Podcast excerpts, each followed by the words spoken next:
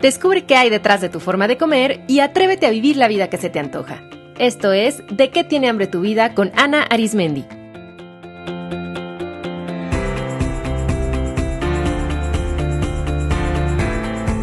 Este es el episodio número 85, Escribir para sanar.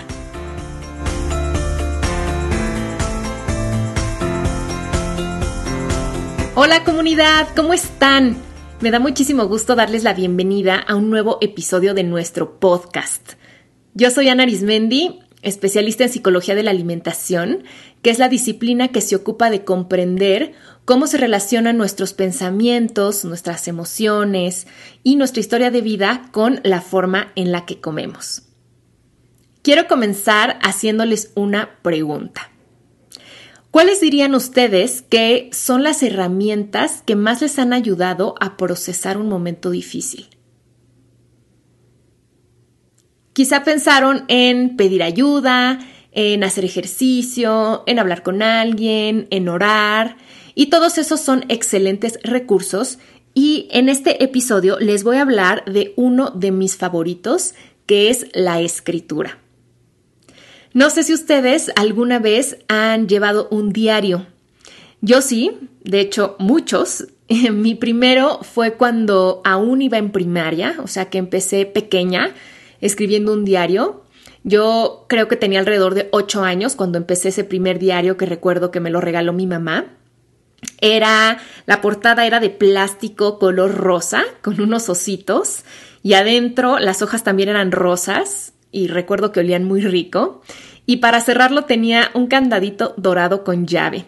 Y para mí mi diario era como un tesoro. Y desde ese momento yo descubrí en la escritura un gran apoyo, el cual me ha acompañado hasta el día de hoy. Hay periodos de mi vida donde escribo diariamente, otros donde los dejo por un periodo y voy escribiendo de una forma más espaciada.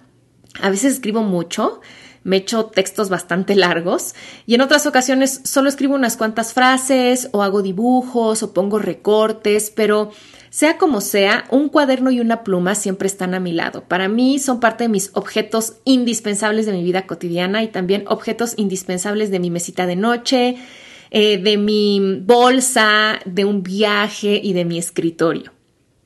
Probablemente aunque ustedes no hayan llevado un diario como estos, hayan llevado un diario alimenticio donde van registrando lo que comen, porque esa es una herramienta que suelen utilizar los nutriólogos, algunos médicos o los psicoterapeutas, y yo considero que es una herramienta que puede ser sumamente útil si se utiliza de una forma integral y correcta para conocer nuestros patrones alimenticios, para descubrir qué alimentos nos caen bien, cuáles no, para entender cuáles son los disparadores que nos llevan a comer en exceso, siempre y cuando el diario alimenticio no se enfoque solamente en el conteo de calorías, puntos y porciones, me parece que puede ser una herramienta muy reveladora y muy poderosa, porque solamente cuando nos enfocamos en contar calorías y puntos, simplemente estamos llevando nuestra atención al control y la restricción alimentaria, dándole mucha importancia al peso, a la talla,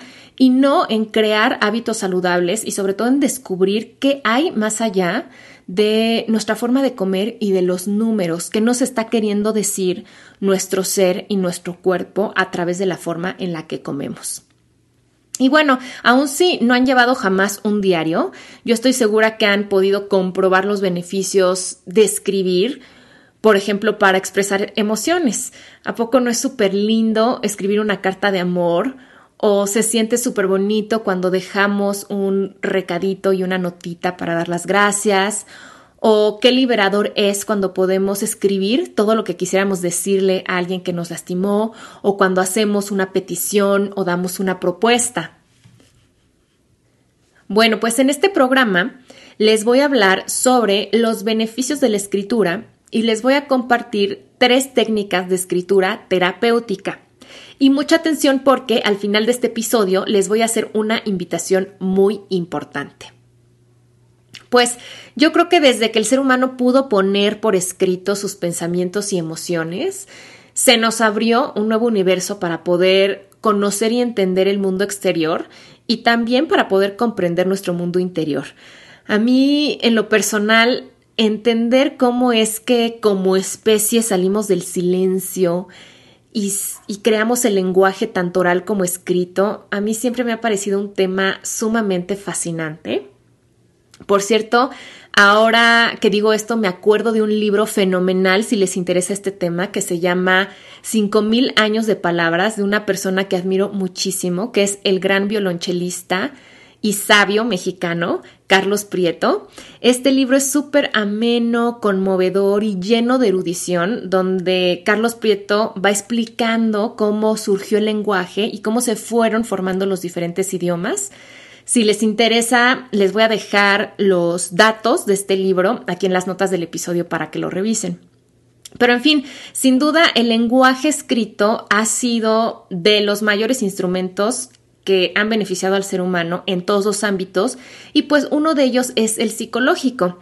De hecho, desde que inició la psicoterapia, la escritura ha sido una herramienta básica para conocer nuestro inconsciente, para comprender cómo nos sentimos, para detectar patrones de pensamientos, para liberar emociones. Y gracias a eso existen varios estudios que han descrito y han demostrado sus beneficios. Incluso a la fecha existen corrientes terapéuticas donde la escritura es un recurso central como la terapia narrativa. Entonces les quiero platicar eh, los estudios en neuropsicología realizados por el doctor James W. Penn-Baker de la Universidad de Texas, porque me parecen muy interesantes, y además porque el doctor Penn-Baker se ha dedicado a estudiar el poder sanador de la escritura desde la década de 1980 hasta la fecha. Y él utiliza eh, la imagen cerebral para ver qué pasa en el cerebro de una persona cuando esté escribiendo, pero no cuando esté escribiendo cualquier cosa, sino cuando esté escribiendo sobre sus experiencias personales y sobre sus emociones. Y también utiliza muchos eh, marcadores o muchas mediciones como mide el pulso cardíaco y algunas otras cosas de las que les voy a platicar ahora. Entonces, el doctor Penn Baker en sus estudios ha descubierto que escribir pone en funcionamiento ambos hemisferios del cerebro, porque involucra tanto a la lógica como a la creatividad, a lo racional y a lo emocional. Y por ello ayuda a la regulación del sistema límbico, favoreciendo el equilibrio emocional. Por eso, cuando escribimos, sentimos este gran alivio psicológico, realmente sentimos liberación, sentimos calma y sentimos sanación. Y algo interesante también es que esta interacción entre los hemisferios que ayudan a regular el sistema límbico también ayuda con el aprendizaje y con la memoria. Por eso, cuando escribimos algo, lo recordamos mejor y por eso tomar apuntes y escribir favorece mucho el aprendizaje. También el doctor Penn Baker dice que escribir es como gimnasia para el cerebro, porque estimula las regiones encargadas de la visión y de los movimientos finos. Y algo interesante que ha, medido el doctor Penn Baker es cómo cuando las personas liberan sus emociones al escribir, su ritmo cardíaco se va regulando, ayudando al cuerpo a pasar de un estado de estrés a un estado de relajación. Por eso también escribir nos permite descansar, nos permite relajarnos y nos permite tener mayor claridad emocional. Y también el doctor Penn Baker ha medido que cuando las personas escriben, liberando sus emociones, mejora la actividad de los leucocitos, lo que fortalece el sistema inmunológico. Algo importante es que estos beneficios se han observado cuando se escribe a mano, así a la antigüita, sobre papel y utilizando los tradicionales lápices y bolígrafos.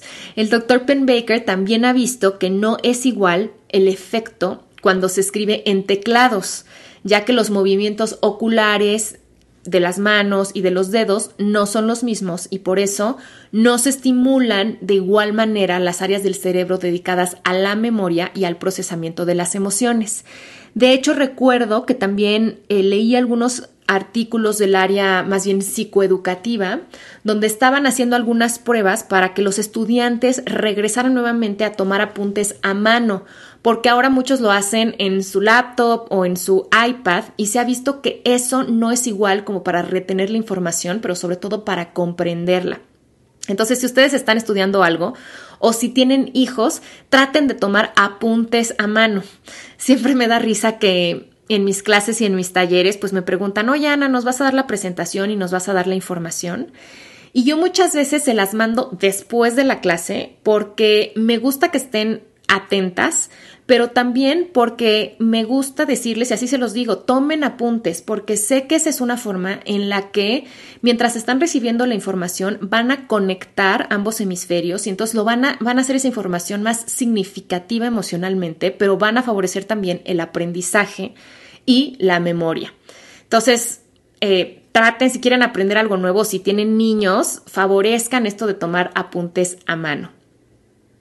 Y bueno, como ven, a mí me parece bien interesante estos, eh, los resultados de los estudios del Dr. Penn Baker, porque nos hacen ver que escribir sobre nuestras emociones y sobre nuestras experiencias nos ayuda a sanar a nivel emocional, pero también a nivel biológico. O sea, escribir cambia el funcionamiento de nuestro cuerpo y la bioquímica de nuestro cuerpo. Eh, por ejemplo, también el doctor Penn Baker ha dedicado gran parte de su carrera a aplicar la escritura terapéutica en pacientes con cáncer terminal y en ellos ha observado que les ayuda a manejar mucho mejor el dolor físico en el que están, a disminuir la depresión y la ansiedad y a encontrarle como que un sentido más profundo a su enfermedad, lo cual también es muy valioso. Y a este respecto, Víctor Frankl, de quien ya les he hablado antes porque me encanta, es uno de mis teóricos favoritos, soy de verdad su fan, lo quiero. Y bueno, les vuelvo a recomendar su obra maestra, que es el libro El hombre en busca de sentido, que es un librito pequeño, sumamente conmovedor y poderoso, sobre todo yo lo recomiendo, o sea, lo recomiendo para toda persona, pero sobre todo si ustedes sienten que han perdido la esperanza, este libro en verdad que les puede cambiar la vida. Bueno, pues Víctor Frankl fue un psiquiatra austriaco, sobreviviente del holocausto y creador de la logoterapia. Y él encontró en la escritura una vía para darle sentido a su propia vida. Cuando estaba internado en los campos de concentración nazi, él encontró pequeños papelitos que mantenía ocultos donde iba registrando sus ideas. Y de esa manera comenzó a desarrollar un libro. O sea, imagínense tener esa capacidad de crear algo y de pensar en la posibilidad de escribir un libro dentro de un campo de concentración. Y bueno, ese proyecto, en sus propias palabras, fue lo que lo mantuvo vivo. Al salir del campo de concentración, se dedicó a escribir inmediatamente todas sus vivencias, lo que hizo posible que las procesara, que las pudiera liberar y que les diera un significado que a él le permitió utilizarlas para su crecimiento. Fíjense que mucha gente que ha vivido situaciones tan brutales como esta, ¿no? Como ser sobreviviente del holocausto o para las personas que son sobrevivientes de guerras o de situaciones de mucha violencia, la mayoría, al no poder procesar ese trauma tan fuerte, suelen utilizar un mecanismo de defensa para que ese dolor tan grande no les impida seguir con vida. Y ese mecanismo de defensa es el olvido, y pongo olvido entre comillas porque la persona decide enterrar y no volver a hablar de lo sucedido con la esperanza de olvidarlo y, y así poder seguir adelante, ¿no? Es, esta fantasía de ojos que no ven, corazón que no siente. Entonces, si yo no recuerdo esto, entonces es como si no hubiera pasado. Pero por supuesto que es una experiencia tan fuerte que queda en nuestro inconsciente. Sin embargo, lo que hizo el doctor Frankl fue totalmente lo opuesto. Inmediatamente volcó en la escritura toda su experiencia y de hecho la revisó muchas veces a lo largo de su vida y le sirvió como base para construir su modelo teórico que no solo le ayudó a él, sino que le ha ayudado a miles de personas a recobrar el poder sobre su vida, a encontrar un sentido y a saber que en toda circunstancia, por más adversa que sea, tenemos la libertad de elegir cómo queremos vivirla. En sus propias palabras, él dice que, y cito textual, al hombre se le puede arrebatar todo salvo una cosa, la última de las libertades humanas, la elección de la actitud personal ante un conjunto de circunstancias para decidir su propio camino. Es esta libertad espiritual la que no se nos puede arrebatar, lo que hace que la vida tenga sentido y propósito. Ay, no, no saben, cada vez que leo al maestro Frankl, en verdad que me conmueve y me reconecta mucho con la grandeza del espíritu humano. Pero bueno, regresando al tema, entonces otro beneficio muy, muy importante de la escritura es que nos permite procesar situaciones difíciles y descubrir quiénes somos, qué queremos y hacia dónde vamos. Nos, la, la, escritura, o sea, cada vez que escribimos, estamos como que reviviendo nuestra historia, pero podemos reescribirla de una forma distinta y así darle un nuevo significado a cualquier acontecimiento de nuestra vida para que en vez de que nos cause dolor y nos atore y nos impida avanzar, podamos aceptarlo y darle un nuevo sentido que nos impulse a utilizar esa experiencia para fortalecerlos. Citando nuevamente a Franco, él dice que la escritura no cambia los hechos que vivimos, pero sí ayuda para transformar el sentido que les damos. Aquí reside la oportunidad que el hombre tiene de aprovechar las enseñanzas que una situación difícil puede proporcionarle. No, ya creo que voy a hacer un programa dedicado únicamente a la sabiduría del Dr. Frankl, porque aquí tengo en mi mano el libro del hombre en busca de sentido y casi casi que se los quisiera leer todo, porque yo luego les enseño una foto, pero todo lo tengo subrayado y todo lo tengo con notitas porque sí está lleno de sabiduría. Entonces voy a hacer un programa dedicado únicamente al Dr. Frankl y a la logoterapia porque vale la pena profundizar en sus principios y creo que les puede servir mucho y enriquecer su vida. Pero bueno, otros beneficios de la escritura es que también nos, nos sirve como medio para manejar la ansiedad y la depresión. Escribir nos permite vaciar nuestra mente y dejar de estar rumiando pensamientos, lo cual es típico tanto de la ansiedad como de la depresión. Y es algo súper agotador que solo genera angustia y nos encierra. Esto es algo que todos vivimos de una forma muy cotidiana, estar como que piense y piense y piense y piense algo. Entonces, al escribir todo lo que traemos en mente, descansamos y podemos además liberar esos pensamientos recurrentes para hacer espacio en nuestra mente para nueva información o también para hacerle espacio al sueño. Fíjense cómo una gran causa de insomnio es justamente no poder eh, parar de pensar. Yo aconsejo mucho, si es su caso, que vacíen la mente siempre antes de irse a la cama. De hecho, incluso aunque ustedes sientan que duermen muy bien, esto sería un muy buen ritual para incluir antes de dormir. Les voy a platicar lo que yo en lo personal hago. Antes de dormir, hago una lista, escribo una lista de todo lo que voy a hacer al día siguiente y lo acomodo en mi agenda. Así me quedo tranquila de que no se me va a olvidar nada y tengo la certeza de qué onda y qué va a pasar con el siguiente día. Y además de eso, hago un inventario emocional. O sea que escribo cómo me sentí en el día y por qué. Y les juro que eso hace que duerma muy bien, mucho más tranquila y además he notado que disminuye mis pesadillas. Entonces, escribir es una excelente manera de liberar emociones porque nos permite expresarlas de una forma segura, de una forma sana, sin lastimarnos a nosotros ni lastimar a alguien más, de una forma mucho más natural y orgánica y también nos permite liberar nuestra mente. Otro beneficio de escribir es que nos otorga claridad mental porque permite ordenar, observar y comprender nuestros pensamientos y eso ayuda mucho a desbloquearnos, a tomar decisiones y a resolver problemas. Yo cuando me siento atorada en un tema, tomo una hoja y escribo sobre ello. Y a veces, en lo que estoy escribiendo, encuentro la solución.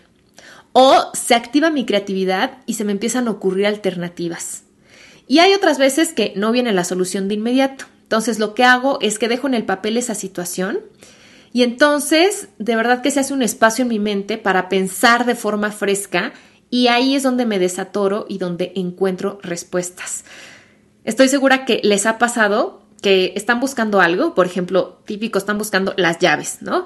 Y ya, según ustedes las buscaron por cielo, mar y tierra y no las encuentran. Y cuando descansan y dejan de buscar las llaves, o se acuerdan dónde las pusieron, o de pronto las ven y las encuentran. Y eso es lo que justamente pasa también cuando escribimos, o sea, cuando le estamos dando la vuelta demasiado a un tema, es como si solamente camináramos por un solo camino y pues por supuesto que no podemos ver más opciones, pero cuando paramos y nos sacamos eso de la mente y descansamos, entonces nuestra mente puede pensar de una forma divergente y ya encontramos la solución o vemos otra manera de hacerlo o encontramos la respuesta. También cuando escribimos adquirimos distancia y eso nos facilita darnos cuenta de patrones, nos permite reflexionar y también poder ver una situación desde diversos ángulos. Al escribir podemos ir descubriendo partes de nosotros que se encontraban de manera inconsciente. De hecho, es interesante que cuando estamos escribiendo y regresamos a leer lo que escribimos, muchas veces podemos notar diferentes voces. O sea, que un escrito lo hizo, por ejemplo, nuestro niño interior, otro lo hizo nuestra mamá interior, otro lo hizo nuestro adulto consciente, y entonces podemos ir escuchando qué es lo que nos dice cada parte de nosotros, qué necesitan y cuál es su mensaje. Algo también muy poderoso de la escritura es que hace que pasemos de la fantasía a la realidad. O sea, ¿a qué me refiero? Escribir algo es como otorgarle formalidad o seriedad y nos hace sentir mucho más comprometidos. Por ejemplo, es muy diferente que alguien nos diga que nos va a pagar a que firme un documento donde se comprometa a hacerlo, ¿no? Entonces, por eso, a través de la escritura, manifestamos nuestros deseos y metas y los hacemos más tangibles y reales. Por eso es bien importante que si quieren hacer algo, lo manifiesten escribiéndolo y escribiendo sobre ello muchas veces. Y ahí es donde están empezando a hacer realidad esa meta, donde están empezando a trabajar por cumplir ese sueño. Y por último, quizá el gran beneficio de la escritura o el que yo veo como el gran beneficio de escribir es que nos ayuda a construir y a profundizar en la relación que tenemos con nosotros mismos. Para mí escribir es entrar en contacto con nuestro mejor amigo, que somos nosotros mismos.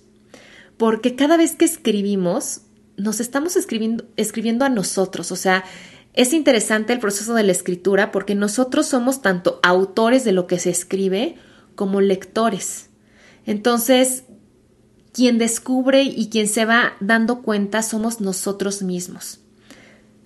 Yo les recomiendo que cuando se sientan solos, tomen papel y pluma y empiecen a escribir lo que sea, lo que venga a su mente y van a ver cómo la voz sabia y amorosa que tienen dentro se va a hacer presente y los va a acompañar. Es decir, ese mejor amigo va a surgir y los va a ayudar a dejarse de sentir solos. Ok, pues ya que les compartí estos beneficios, espero que se vayan animando a probar el escribir como un medio de autodescubrimiento, de sanación y de liberación. Y para ello les voy a compartir tres técnicas que me parecen muy buenas para comenzar a escribir o para retomar esta práctica si es que la han abandonado. La primera técnica es la clásica querido diario. en esta técnica consiste que al final de cada día escriban dirigiéndose al diario contándole lo que ocurrió en la jornada. Pueden utilizar el título Querido diario, dos puntos Hoy me siento muy frustrada porque en la oficina pasó, bla, bla, bla, bla.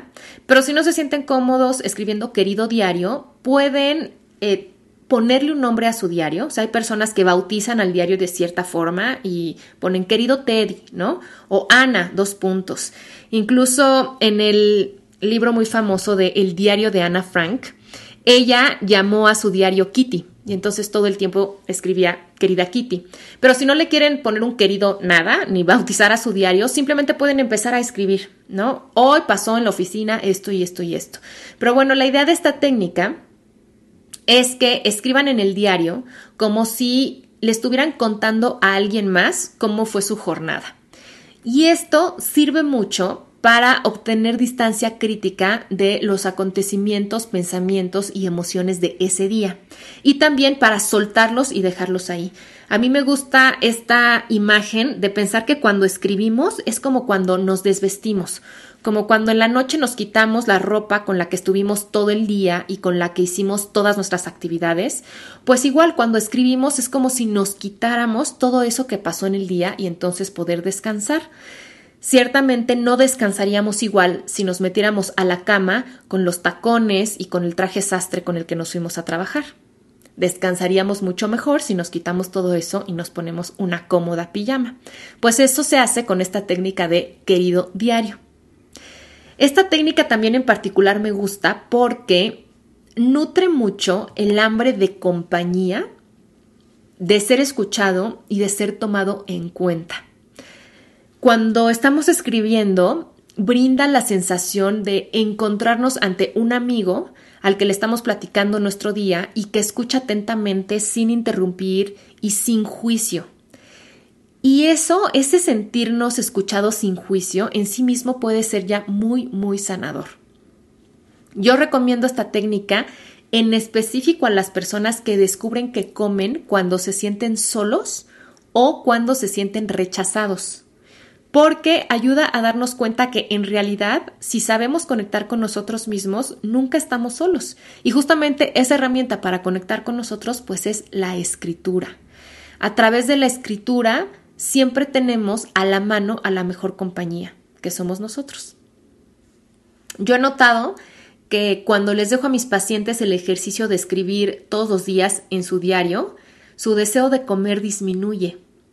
Incluso aunque lo que escriban no sea directamente relacionado con su forma de comer. Y esto es porque el simple hecho de poder sacar lo que tienen dentro y de expresar sus emociones y de obtener claridad, pues hace menos necesario que recurran a la comida y los mantiene mucho más presentes en sí mismos y así pueden tomar decisiones sobre sus acciones. La segunda técnica que les quiero compartir es la técnica de la escritura libre. En esta técnica la idea es escribir sin parar y sin preocuparse ni por gramática, ni ortografía, ni incluso ni coherencia del tema. Un ejercicio muy bueno de escritura libre son las Morning Pages que describe Julia Cameron en su libro El camino del artista o The Artist's Way. Este ejercicio consiste en que al despertar escriban tres páginas con todo lo que venga a su mente, sin reparar en ortografía o sin buscar un tema. Solo escriban lo que salga y escriban tres páginas, no media, no una, tres. Y van a ver cómo van saliendo ideas, van saliendo preocupaciones y a veces sin sentidos, pero que ayudan a liberar la mente. Este ejercicio de hacer escritura libre también sirve mucho cuando eh, para los que escribimos o incluso para cualquier persona si de pronto en la actividad que hagan se sienten así como que bloqueados o que se les fue la creatividad o para los escritores que sienten el bloqueo del escritor, este ejercicio de escritura libre también es muy muy bueno. Y la tercera técnica que les comparto es la escritura guiada. Aquí se utilizan ejercicios específicos para ir trabajando ciertos temas y se van sugiriendo preguntas o tópicos sobre los cuales escribir. Generalmente la guía proviene de un terapeuta o de un libro de ejercicios. Por ejemplo, se puede hacer un diario para sanar específicamente al, niño interior o se pueden hacer ejercicios para sanar la relación con la comida a través de la escritura o para apoyar en la recuperación de alguna adicción o de alguna enfermedad o para acompañar durante un duelo, para desarrollar la creatividad. De hecho, para las personas que están empezando un negocio, yo también les sugiero mucho que escriban, porque eso les va a ayudar a, tener claridad, a tomar mejores decisiones, a estar muy en sintonía con lo que quieren, a no olvidar su visión, etc. La escritura guiada yo la recomiendo mucho cuando la persona tiene un tema en específico que desea trabajar. Y aquí es donde les tengo una sorpresita muy feliz. Voy a empezar un taller que es 100% online de escritura terapéutica para sanar la relación con la comida y con el cuerpo y para descubrirnos a través de nuestra alimentación. Este taller se llama Escribir para sanar, igual que el título de este programa, y consiste en que durante 30 días van a recibir diariamente en su correo electrónico un ejercicio para realizar en su diario. Cada ejercicio es distinto. A veces se responde una pregunta, a veces se hace asociación libre, dibujar, escribir cartas, cuentos y muchísimos ejercicios más. No son ejercicios larguísimos, o sea, se pueden hacer en 20, 30 minutos. Para nada es necesario tener experiencia previa escribiendo ni dibujando, porque pues esta no es una clase de creación literaria ni de arte. Este es un programa perfecto para quien nunca ha escrito, pero tiene ganas de explorar esta parte, pero también es un muy buen programa para quien desea retomar o profundizar en su práctica de escritura, porque es un programa muy orientado para trabajar con nuestro cuerpo, con cómo eh, resolver problemas a través de la escritura, para estar en contacto con nuestra forma de comer y explorarla y descubrir cosas interesantes, para darle voz a, a cada una de nuestras partes interiores y descubrir de qué tienen hambre. Entonces van a encontrar ejercicios únicos que estoy segurísima que no han probado en ningún otro lugar. El programa incluye un diario imprimible sobre el cual van a trabajar 30 audios donde yo les voy explicando y guiando cada ejercicio. La pertenencia al grupo de apoyo del taller, donde vamos a estar comentando cada ejercicio, vamos a compartir lo que vamos descubriendo y donde voy a realizar cuatro sesiones vivenciales, donde yo me voy a conectar en vivo y ahí me van a poder hacer preguntas directamente y ahí vamos a poder hacer algunos ejercicios vivenciales también. Esas sesiones se quedan grabadas, así que si por horario no pueden estar ahí presentes, las pueden ver después y no se pierden de nada.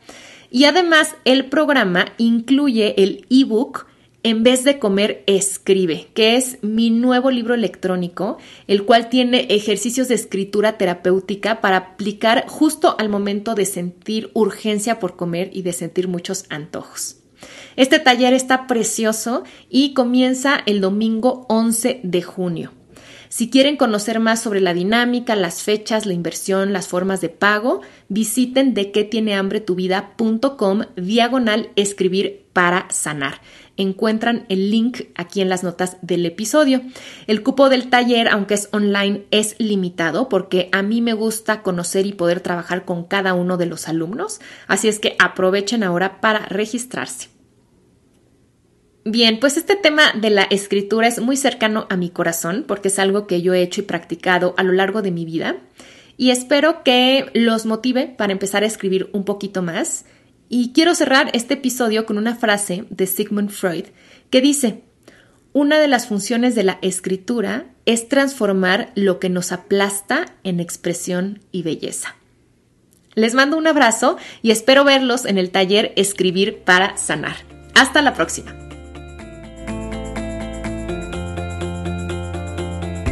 Esto fue De qué tiene hambre tu vida con Ana Arismendi. Para más información visita www.dequetienehambretuvida.com.